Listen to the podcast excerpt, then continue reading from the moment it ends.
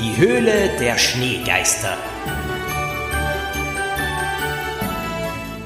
Ein Knickerbockerbande Podcast Adventkalender von Thomas Breziner. 15. Dezember. Poppy blieb dabei.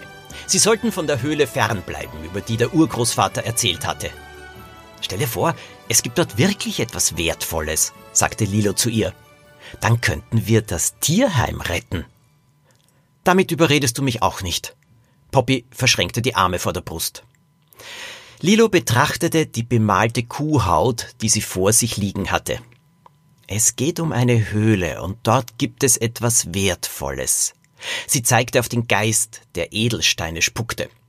Axel lag auf dem Schlafsack, die Hände hinter dem Kopf verschränkt.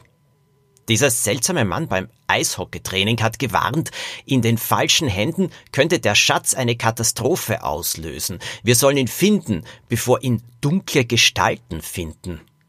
Dominik schlüpfte in seinen Strickpulli. Mir erscheinen die Ereignisse der vergangenen Tage wie ein Film. Eine Schatzkarte auf einem Stück Kuhhaut, ein Schneegeist im Eishockeystadion, ein Mann, der warnt und verschwindet? Poppy gab ihm recht. Das klingt doch alles nicht echt. Lilo wiegte den Kopf. Manchmal erscheinen Dinge völlig erfunden, sind aber wahr.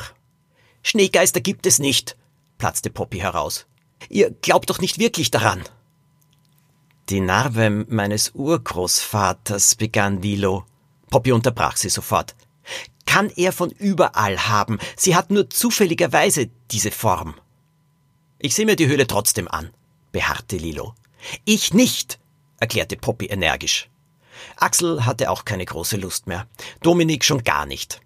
Allein kann ich es nicht machen, das ist wirklich zu gefährlich.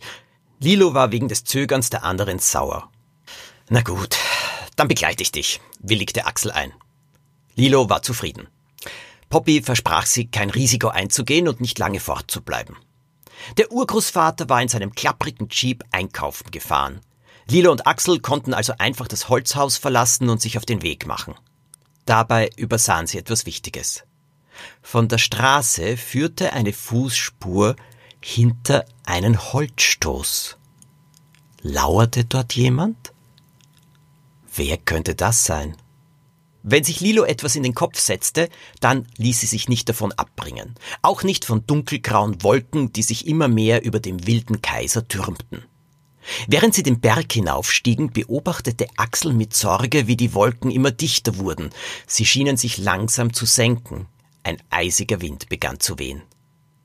Bist du sicher, wir machen das Richtige? fragte Axel. Es ist nicht so weit bis zur Edelweißalm. Im Sommer bin ich in einer guten halben Stunde oben. Ich habe ein paar Mal die Kühe dort gehütet. Lilo stapfte weiter durch den Schnee. Sie musste sehr genau suchen, wo der Weg verlief. Aber wir sind schon mehr als eine halbe Stunde unterwegs, gab Axel zu bedenken. Eben, dann müssen wir bald bei der Alm sein, und von dort ist es nicht weit zum Höhleneingang. Lilo beugte sich vor und trotzte dem Wind. Die ersten Schneeflocken fielen. Innerhalb weniger Minuten setzte ein Schneegestöber ein, das den beiden Knickerbockern alle Sicht nahm. Sie mussten stehen bleiben, weil sie nichts mehr erkennen konnten. Der Wind war zu einem heulenden Sturm angeschwollen. Was machen wir jetzt? Rief Axel Lilo zu.